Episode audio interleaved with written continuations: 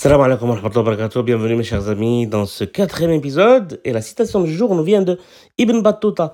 Ibn Battuta qui est explorateur, enfin qui était explorateur, qui est né en 1305 et qui a parcouru plus de 120 000 km à une époque où le moyen de transport le plus connu, c'était bah, c'était les pieds bien sûr, les chevaux et puis les bateaux. Et pourtant, ça ne l'a pas empêché d'aller depuis le Maroc jusqu'à la Chine, depuis la Chine jusqu'à la Malaisie, jusqu'à l'Europe, l'Afrique, l'Égypte, enfin, vraiment tout le monde connu de l'époque.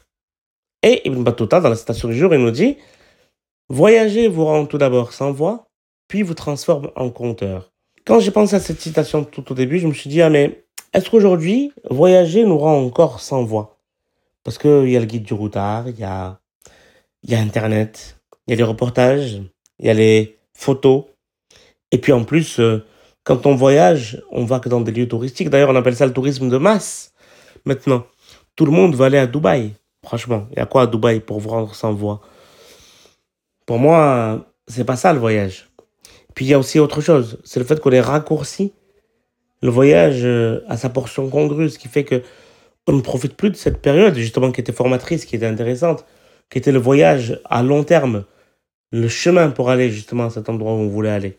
Mais ensuite, je me suis dit que malgré tout, l'atmosphère, les gens qu'on va rencontrer, l'atmosphère, vraiment, l'ambiance des lieux, peut-être il nous reste encore euh, ça, parce que ce n'est pas quelque chose qu'on peut rendre. Alors, euh, pour ceux qui ne me connaissent pas, moi je suis non-voyant, et c'est peut-être facile pour moi de dire que je suis contre les photos en voyage.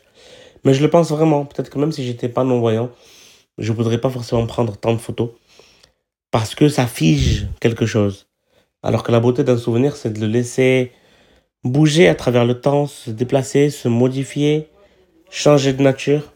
Et ça, en fait, à cause des photos, ben, on l'empêche totalement. Je vous redonne la citation. Voyager nous rend tout d'abord sans voix avant de vous transformer en compteur de Ibn Battuta. On se retrouve demain, Inch'Allah. D'ici là, amusez-vous bien. Salam alaikum.